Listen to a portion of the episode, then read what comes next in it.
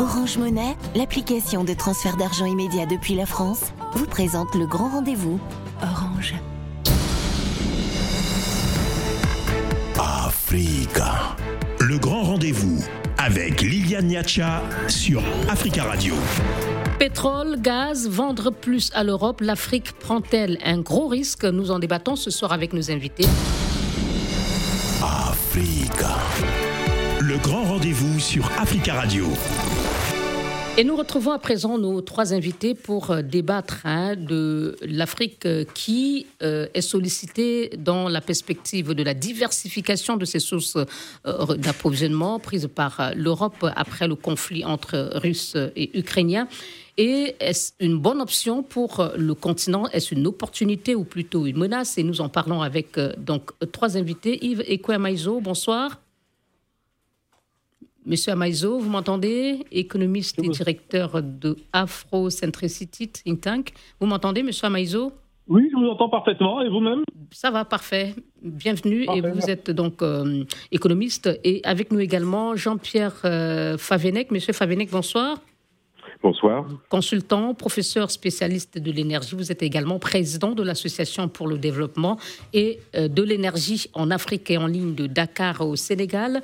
Daouda Ndoy, qui n'est pas encore euh, connecté. Il est membre du cabinet de l'ancien ministre sénégalais de l'énergie et du développement des énergies renouvelables, Tierno Alassane Sall. On se souvient, il avait démissionné du gouvernement euh, de Macky Sall pour euh, protester contre un contrat pétrolier avec Total. Je vais commencer avec vous. Monsieur euh, Amaïzo, la Commission européenne hein, a dit euh, vouloir se passer complètement bien avant 2030 du gaz russe. Euh, en rappel, la Russie fournit à l'Europe fournit l'Europe à hauteur de 40% Est-ce que pour vous ce délai est, réaliste D'autant plus que ce qui est affiché officiellement n'est pas nécessairement ce qui se passe dans la pratique. Moi, j'habite l'Autriche euh, les pays germanophones ou germanophiles euh, se comportent d'une manière où il faudrait peut-être aller dans le détail par rapport à ce qui est dit. Il y a beaucoup d'accords qui sont avec euh, la Russie sur plusieurs plans, dont l'énergie, et plus particulièrement le gaz et le pétrole. Et ce ne peut pas dire qu'il s'agit de contournement des formes de sanctions, mais en tout cas, c'est des approches qui sont bien différentes de ce que vous pouvez entendre peut-être en France euh, voir les pays comme l'Italie ou l'Espagne qui essaient d'être euh, un peu plus souverains dans le volet énergétique parce qu'ils peuvent se retourner vers des pays voisins, notamment africains. Et donc pour vous, euh, ce délai n'est pas réaliste, il n'est pas tenable? Non, pas du tout, et d'autant plus que je ne pense pas que tout le monde voudrait tout simplement tenir ces délais. Merci. Et, vous, Monsieur Favenec, un mot sur cet objectif de la Commission européenne? Écoute, en, en, fait, les objectifs de la, Commission européenne, vous l'avez bien rappelé d'abord que la, Russie représente actuellement à peu près 40% euh, de l'approvisionnement, de la consommation de gaz de l'Europe. Euh, récemment, il y a eu des décisions successives de l'AIE ou des recommandations successives de l'Agence internationale de l'énergie, puis de la Commission européenne, qui voulaient réduire euh, successivement de 30%, puis de 60% d'ici la fin de l'année les, les, besoins en gaz russe. Ça peut se faire évidemment de deux façons, euh, mais il faudra en discuter parce que c'est quand même assez compliqué. Il s'agirait à la fois de réduire la consommation de gaz, ce qui n'est pas évident. Bon, il y a une solution relativement simple, par exemple de réduire le chauffage pour les gens qui se chauffent au gaz. On aura un peu froid, bon, pourquoi pas. Et puis l'autre, c'est de, de, réduire effectivement les consommations dans le secteur industriel, c'est sans doute un peu plus compliqué. Donc je comprends bien la. Mais si on passe sur cette option-là, cela veut dire qu'il faudrait compter sur l'adhésion des consommateurs. Oui, tout à fait. Euh, et là, quelqu'un qui n'est manifestement pas gagné. De ce qui s'est passé dans les années 73 quand on a eu les chocs pétroliers où le prix du pétrole, d'abord il y a eu une augmentation, une multiplication par 10 du prix du pétrole, comme d'ailleurs on a eu une augmentation très forte l'année dernière du prix du gaz et de pétrole aussi d'ailleurs, mais c'était surtout très manifeste pour le prix du gaz. Et puis euh, donc euh, on a pris à cette époque-là des décisions de réduction d'un certain nombre de consommations. Ça a plus ou moins bien marché. Donc je partage l'avis de mon collègue qui dit que ça va être très compliqué. Alors ça va être surtout très compliqué effectivement pour l'Allemagne qui a fait un pari en politique énergétique qui est de reposer largement sur le gaz russe puisque euh, d'ailleurs, pour symboliquement, euh, l'un des, des, le dernier grand oléoduc qui a été, grand gazoduc pardon, qui a été construit s'appelle Nord Stream et c'est un gazoduc qui vient directement de la Russie à l'Allemagne en passant par la Baltique et sans passer par aucun autre pays. Et qui a été suspendu pour le moment.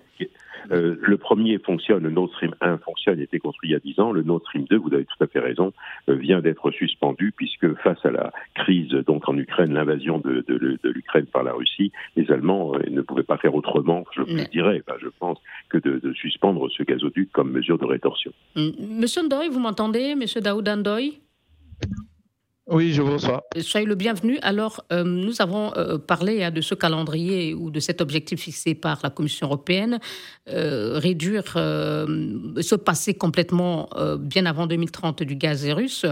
Euh, la Russie donc cherche, l'Europe pardon cherche des solutions. Il discute avec des pays africains et euh, la stratégie euh, est plutôt n'est pas collective, c'est-à-dire que chaque pays européen aborde des ceux africains ciblés.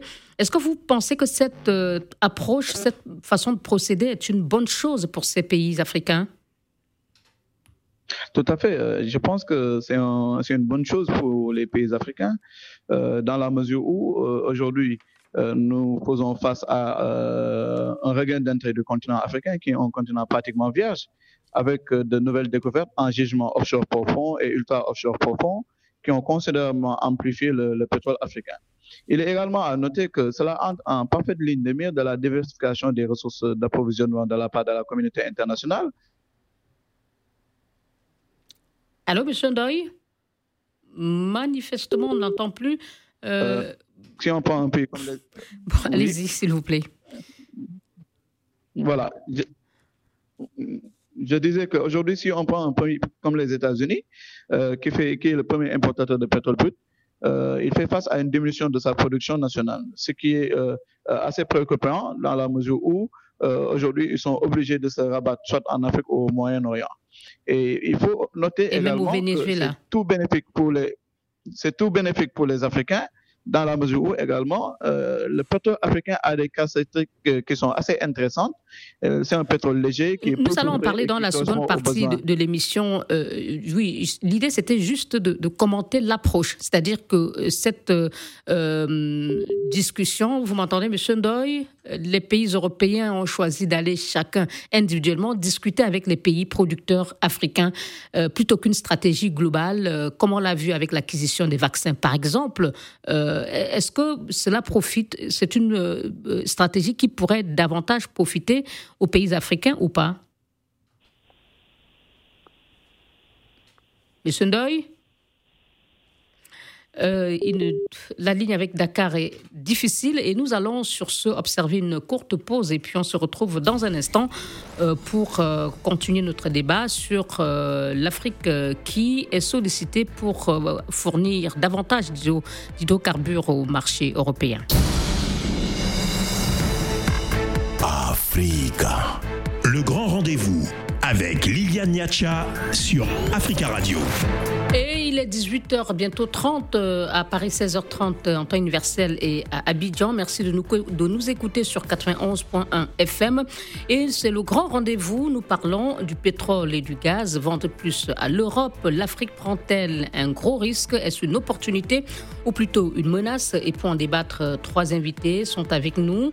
Jean-Pierre Favenec, consultant, professeur spécialiste de l'énergie et également président de l'association pour le développement de l'énergie en Afrique, euh, Yves Ekwemaizo, économiste, et euh, Daouda Ndoye, membre du cabinet de l'ancien ministre sénégalais de l'énergie, Tierno Alassane Sall, à qui nous allons redonner quelques instants la parole pour euh, terminer son propos. Monsieur Ndoye Voilà, merci. Oui, vous vouliez bien terminer votre analyse sur la question qui était la suivante. Est-ce que l'approche par pays est-elle plus bénéfique pour euh, euh, l'Afrique, pour le continent, ou, euh, ou non?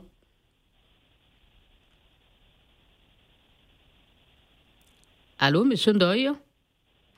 Le silence auquel nous avons droit indique que la liaison n'est toujours pas bonne avec Dakar, la capitale sénégalaise. Et nous revenons à vous, Monsieur Amaïzo. Un mot sur cette approche Euh, sur quelle approche? Parce que j'étais plus sur votre question de menaces et opportunités. Oui, c'est-à-dire que euh, on voit des pays, l'Italie qui s'approche euh, de l'Algérie, la France qui fait de même, certains qui vont vers l'Angola, le Nigeria. Est-ce que cette approche-là est plus intéressante pour les Africains? Bah, Les Africains ont leur premier problème, ils ne sont pas organisés collectivement. Euh, bien sûr, il y a l'OPEP et au sein de l'OPEP, il y a des groupes africains, mais de manière générale, les Africains ne sont pas organisés collectivement. Donc, à partir du moment où cette fonction collective ne fonctionne pas sur plusieurs sujets, plus particulièrement celle de l'énergie, euh, il vaut mieux, si on veut avoir, être efficace, tout simplement, de traiter ben, les Africains un par un. D'ailleurs, c'est ce qu'ils souhaitent la plupart des chefs d'État eux-mêmes. Ça, c'est le premier souci. Donc, je ne poserai pas de jugement dessus. C'est comme ça que ça fonctionne. Maintenant, pour l'histoire de la menace ou l'opportunité, je crois qu'il faut aller un peu dans le détail maintenant. Euh, menace, opportunité, c'est les deux. Un, ça dépend des pays. Un pays exportateur de pétrole ou de gaz n'a pas du tout les mêmes conditions que son voisin qui ne l'est pas, surtout s'il est enclavé. Ça, c'est le premier point. Le deuxième, s'il exporte, il faudrait voir sa gouvernance. Est-ce que cette gouvernance permet, euh, donc l'exportation essentiellement de ce pétrole non transformé, est-ce que cela permet d'avoir des stocks des stocks régulateurs. Voilà un autre problème profond de l'Afrique. Ces stocks régulateurs, s'ils existent, on aimerait bien les connaître parce que les chiffres qu'on voit ici et là ne sont pas tout à fait fiables. Et surtout, dès qu'il y a une crise, on s'aperçoit que ces stocks sont quasiment inexistants. Alors, si c'est dans ces conditions qu'il va falloir augmenter la production vers l'Europe, euh, ou l'Union européenne en général, je ne sais pas si c'est d'une grande sagesse, surtout sur le moyen long terme. Troisième point, les prix. Les prix sont actuellement plutôt élevés, au-delà de 100 dollars le baril. Euh, très bien, euh, mais qu'est-ce qui s'est passé quand c'était largement beaucoup plus bas? Et surtout, encore une fois, c'est le stock financier maintenant. Est-ce qu'il y a des réserves tout simplement de côté au cas où, justement, nous avons un renversement de tendance qui n'est pas impossible, puisqu'il y a des discussions que l'Iran revienne dans le jeu? Et, c'est justement la question qu'on se posait, M. Euh, Favenek. Est-ce que l'Afrique peut vendre plus à l'Europe sans compromettre elle-même son stock il y a une euh, analyse de Statista, qui est un portail en ligne qui fournit des données sur les économies, qui indiquait que les réserves de pétrole brut de l'Afrique euh, sont en baisse et elles sont passées de 125,8 milliards de barils euh, en 2020 pour, à 125,3 milliards en 2021, une diminution quand même d'environ 500 millions de barils. Dites-nous, est-ce que le fait aujourd'hui euh, pour l'Afrique euh, de se montrer disposée à vendre plus ou à approvisionner davantage l'Europe, est-ce que ce n'est pas un, risque pour euh, son propre approvisionnement? Monsieur Favenek Vous m'entendez? Oui, là on vous entend. D'accord. Donc, merci d'avoir rappelé ces chiffres. L'Afrique, je le dis souvent, alors, quitte à bien sûr ne pas être forcément très bien entendu. Euh, L'Afrique est un pays qui dispose de pas mal de pétrole. Euh, il y a beaucoup de pétrole au Nigeria. Il y a, d'abord du pétrole en Afrique du, en, en pardon, en, en, Afrique du Nord, en, Algérie et en Libye, avec tous les problèmes actuels qu'il y a en Libye. On parle des, des réserves de brut euh, détenues par 17 pays africains quand même. Voilà, donc ces, ces, réserves donc sont importantes elles ne sont pas massives. Euh, de, de, de, des chiffres que j'ai en tête et j'ai souvent utilisés, l'Afrique représente à peu près 10% des réserves de gaz et de pétrole du monde, ce qui n'est pas négligeable du tout, ce qui est important. Maintenant, ce qui fait l'intérêt de l'Afrique, excusez-moi de le, le, présenter de cette façon-là, c'est l'intérêt de l'Afrique, c'est que l'Afrique consomme peu de pétrole. En particulier l'Afrique subsaharienne consomme très peu. Donc il y a des quantités très importantes de pétrole qui sont disponibles pour l'exportation, à la fois au Nigeria, en Angola, maintenant au Ghana sans doute, etc. Donc, euh, je ne suis pas inquiet, si vous voulez. Je pense que dans l'état actuel des choses, et justement, je fais juste une toute petite parenthèse, si le prix du pétrole a considérablement augmenté, c'est pas forcément à cause de la guerre en Ukraine. Bien sûr, la guerre en Ukraine ne facilite pas les choses, mais dès avant la guerre en Ukraine, dès le mois de janvier, on avait un prix du pétrole qui approchait les 100 dollars par baril. Tout simplement pourquoi? Parce qu'il y a une forte demande de pétrole. Avec la reprise des activités. Euh, voilà, absolument. Après la, Alors que, comme on est dans période de Covid. Où on, on essaie de réduire les émissions de CO2, enfin, du moins c'est une position occidentale. On comprend très bien que d'autres pays ont besoin de continuer à se développer et à utiliser de l'énergie. On a d'un autre côté, on a des, investissements dans le secteur pétrole et gaz qui ont considérablement baissé au cours des dernières années. Donc on est dans un effet de ciseau, c'est-à-dire plus de demandes et, entre guillemets, moins d'offres. Donc c'est ça qui explique l'augmentation du prix du pétrole. C'est une bonne chose actuellement donc pour des pays africains comme les pays comme le Nigeria, comme l'Angola, comme le Ghana, qui est devenu un pays important, comme d'ailleurs le Congo, le Gabon, et puis la Guinée équatoriale qui exporte du pétrole. Ce sera une bonne chose pour le Sénégal dans quelques temps puisque le gisement de Sangomar va bientôt être mis en production. Mais il est certain aussi que pour les pays consommateurs, euh, ça représente une charge financière extrêmement importante. Euh, les, les, les, subventions que les, pays euh, africains, en partie en Afrique de l'Ouest, comme la Côte d'Ivoire, le Sénégal, sont amenés à verser pour obtenir, par exemple, une électricité à un prix abordable pour la population, j'utilise le terme abordable pour simplifier les choses, sont considérables. Donc, l'augmentation du prix du pétrole actuellement c'est un bonus pour les pays producteurs, mais pour les pays consommateurs, c'est compliqué. Encore faut-il que ce pétrole soit acheté au prix juste, euh, Monsieur Ndoye? Bien ça. Hein. Je pense que euh, aujourd'hui, on peut euh, juste renchérir les propos donc, de M. Favanek. Il faut que ce pétrole soit non seulement acheté au, prix juste, mais que, les Africains aient cette faculté, cette capacité à pouvoir donc euh, se, se, réunir et décider ensemble pour pouvoir avoir une force de frappe conséquente. Aujourd'hui, il n'est pas, il n'est pas à exclure que euh, l'Afrique, c'est 11% de la, de la pollution mondiale, mais utilise que 3% de la consommation d'énergie sur le plan international. Et si on enlève les grands pays Décidément, c'est très très compliqué d'aller jusqu'au bout euh, avec euh, Monsieur Ndoye. Euh, Monsieur Amaïzo, du coup, je vous demanderai de, je ne dis pas de compléter ce que disait Monsieur Ndoye, mais la question du juste prix s'impose aussi. Oui, le, prix du pétrole a augmenté, c'est peut-être une euh, occasion pour les Africains de faire de bonnes affaires. Mais est-ce que qu'est-ce qui garantit que ce pétrole, quand ces pays occidentaux ou européens viennent négocier avec les pays africains, euh, ils achètent, euh, le prix au prix qu'il faut? Le juste prix, c'est un problème qu'il ne faut pas poser à un économiste. Il n'y a rien de juste. C'est un marché dans lequel il faut un rapport de force. Mon précédent interlocuteur avait commencé à l'exprimer. Je pense qu'il allait finir là-dessus il faut, une organisation collective. Et à partir du moment où vous avez pas ça, la force de frappe africaine, elle est, très faible. Ça, c'est la première chose. La deuxième chose, quand même, euh, sur le marché du pétrole, il faut quand même savoir que c'est plutôt le marché au comptant ou le marché spot qui fonctionne mieux. Euh, le marché à terme, euh, personne ne veut s'y risquer trop parce que les prix sont tellement ce qu'ils sont que, écoutez, vous avez vite fait de, de, plonger sur le plan économique et pour un État, c'est une catastrophe. Donc, si c'est un marché qui est plutôt au comptant, écoutez, euh, les prix justes, on n'en est pas très très loin. Euh, donc la réalité n'est pas le prix juste, c'est le rapport de force que l'Afrique peut. Mais manifestement, pour le moment, en tout cas dans le contexte actuel, la conjoncture actuelle, le rapport de force est clairement euh, avantageux à l'Afrique, puisque l'Europe a l'objectif et vise absolument la réduction de sa dépendance vis-à-vis de la Russie. Donc forcément, elle a plus besoin de, de, l'Afrique que, l'inverse. Donc l'Afrique devrait pouvoir imposer peut-être c'est pris. C'est pas aussi évident du tout. Alors c'est ce qu'on voit, c'est ce qu'on pense, mais en fait, euh, je peux me porter complètement faux contre cela. Je vais vous expliquer pourquoi. La raison est toute simple, c'est que les, bah, beaucoup de pays africains, surtout parmi les, les, les 15 premiers qu'on a, on a, on a pu citer tout à l'heure, sont des pays souvent qui sont endettés. Et cet endettement-là, ils les ont accumulés, entre autres, avec le pétrole énergie par le passé, pour certains, mais aussi tout simplement par la mauvaise gouvernance. Donc cette dette-là, elle est là et elle dort. Elle dort pour le moment. Et chaque fois qu'il y a des recettes qui vont rentrer, c'est le cas de que vous dites, qui présente bien sûr une opportunité, ben, c'est qui rentre, reste au niveau des États et va généralement se solder au niveau de la dette. C'est-à-dire que la population, le peuple africain ne profite quasiment jamais de cela. C'est qui est le fond de l'ensemble. Et donc, en clair, le, problème d'investissement euh, que connaît le secteur en Afrique, le secteur pétrolier, ne devrait pas être résolu, même avec euh, euh, cette, cette, opportunité dont vous parlez. Il y a des pays, il y a des pays comme l'Angola qui ont choisi, vraiment, c'est une choix politique, donc la gouvernance, de transformer, transformer localement.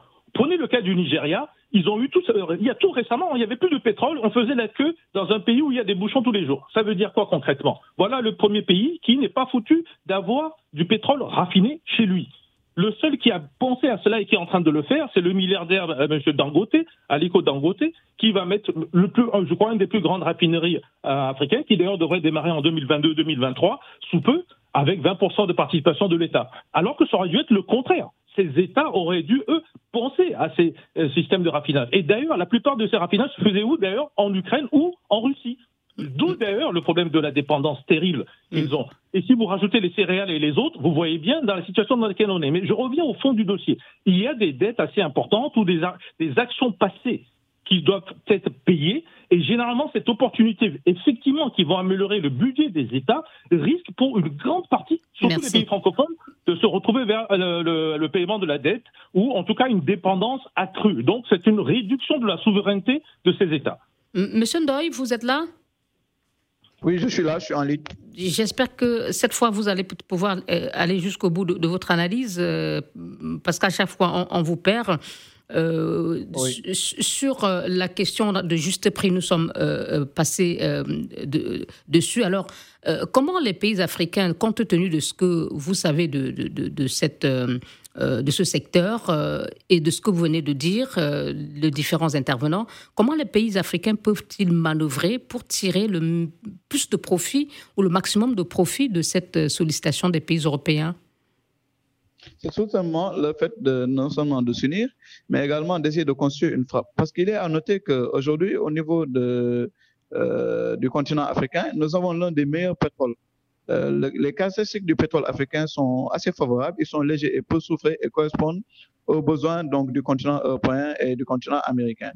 D'accord? Donc, ce qui veut dire quoi? Ce qui veut dire qu'aujourd'hui, nous, nous pouvons, si nous réussissons à pouvoir faire une très bonne négociation, à nous imposer parce que c'est un rapport de force, comme l'a dit euh, un Monsieur Maïzo. C'est bien ça. Dans ce cas d'espèce, euh, ce qu'il faut noter, c'est que euh, l'Afrique pourra tirer son épingle du jeu. Parce que ce qu'il faut éviter, c'est que ces ressources financières n'entraînent pas forcément un développement économique. Aujourd'hui. Monsieur Maïzo dit que ça, ça sert plus à payer des dettes.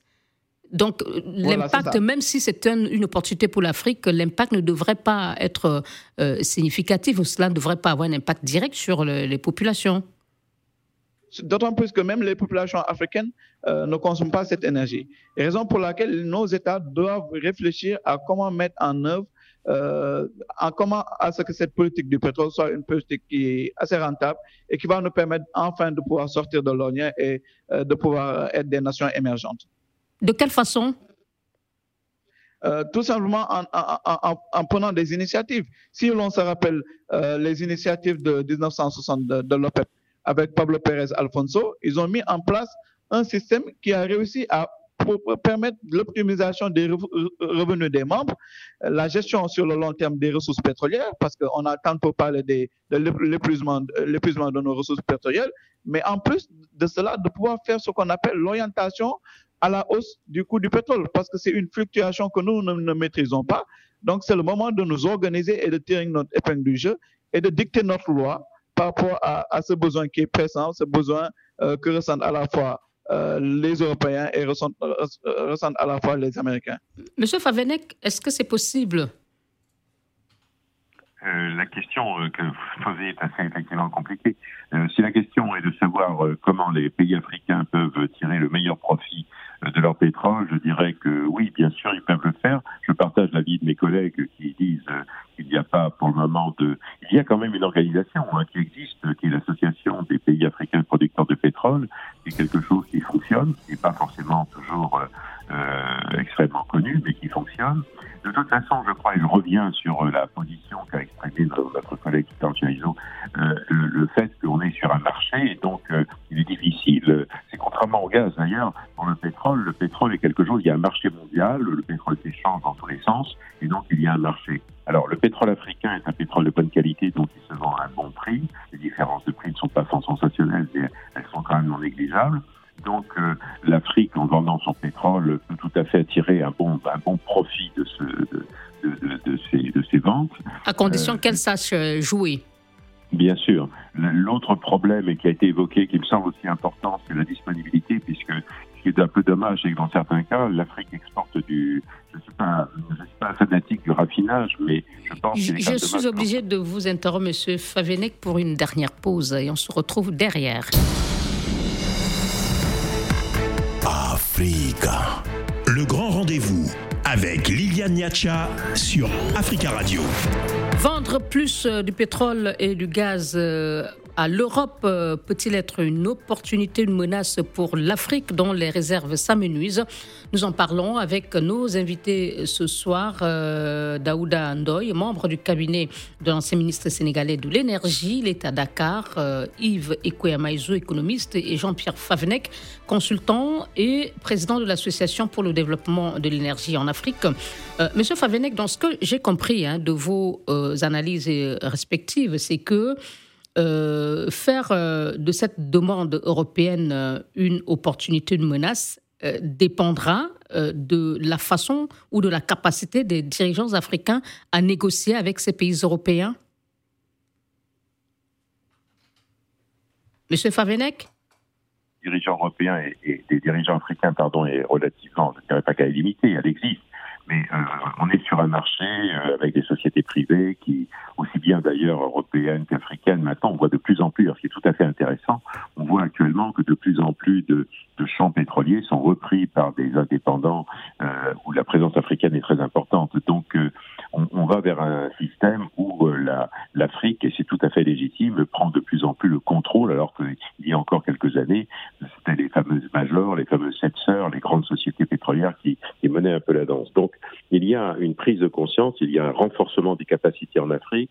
Euh, mes amis sénégalais euh, en sont un très bon exemple. Ils euh, maîtrisent parfaitement le, le fonctionnement de, de, du, secteur, du, secteur, pétrolier et gazier. Donc, ils sont en charge du développement des grands gisements de pétrole et de gaz. Donc, il y a des, des, possibilités. Le gouvernement sénégalais, en particulier, je le prends comme exemple, puisque c'est là qu'il y a beaucoup de projets actuellement, est parfaitement conscient et prend toutes les mesures nécessaires pour faire en sorte que ce pétrole soit euh, bien, le prix du pétrole soit au mieux et qu'il soit que l'argent du pétrole soit bien utilisé. Il y a une loi récemment qui a été votée au Sénégal et qui permet donc de, de bien allouer les ressources euh, sénégalaises. Donc, je suis tout à fait optimiste là-dessus et le Sénégal de l'Afrique doit jouer son rôle dans le dans le secteur pétrolier. Monsieur Ndoye, euh, l'autre question maintenant, c'était par rapport aux réserves euh, qui sont en baisse euh, ces dernières années. Est-ce qu'il n'y a aucun risque pour le consommateur ou pour l'approvisionnement ou le stock du continent? Oui, moi je pense qu'aujourd'hui, il n'y a, pas de risque, hein, il n'y a pas péril à la demeure, dans la mesure où de plus en plus on assiste à la découverte de gisements offshore profonds et ultra, ultra profonds qui, sont, qui ont considérablement amplifié le pétrole africain. D'autant plus qu'aujourd'hui, si on prend la population africaine, qui est une population de 836 millions d'habitants, soit 13,4% de la population mondiale, on s'aperçoit effectivement qu'aujourd'hui, seuls 3% consomment de l'énergie sur le plan international. Donc, euh, de plus en plus, on assiste à euh, des, des, gisements qui n'ont pas été découverts, euh, ne ce que. Mais en attendant, ceux qui existent euh, baissent en, faute d'approvisionnement. Tout à fait, faute d'approvisionnement, mais c'est un Faute d'investissement, pardon. Aujourd'hui, on a toujours, on a toujours la possibilité de faire des explorations et de faire des, en tout cas, de faire des, des, des, des perforations pour pour rechercher le pétrole.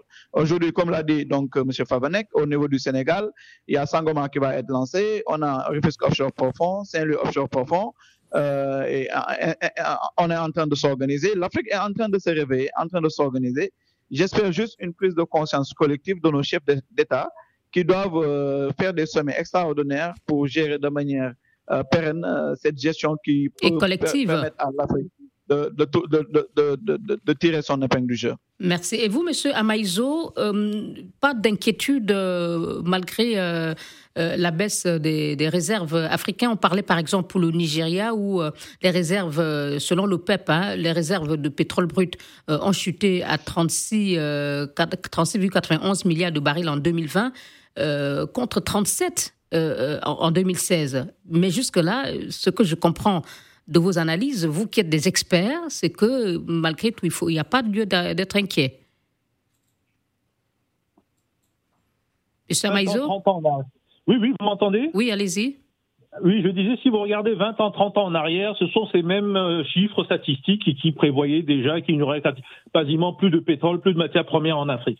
Euh, n'oubliez pas que l'Afrique descend quasiment du paradis pour être un peu vulgaire et direct aussi, c'est que les réserves, il y en aura toujours. Notre interlocuteur l'a dit tout à l'heure et tous les jours on en découvre. Vous savez pourquoi? Parce qu'on n'a pas encore accès aux satellites et quand les satellites vont nous donner plus de vérité sur le sous-sol africain, euh, beaucoup seront étonnés. Donc il n'y a pas euh, à s'affoler sur le futur. Par contre, il y a un vrai problème de gouvernance tel qu'il a toujours été. On a déjà parlé de l'organisation collective, mais il y a un deuxième problème, c'est que on a des chefs d'État pour le moment qui ont une priorité qui est euh, leur priorité et non pas celle du peuple africain.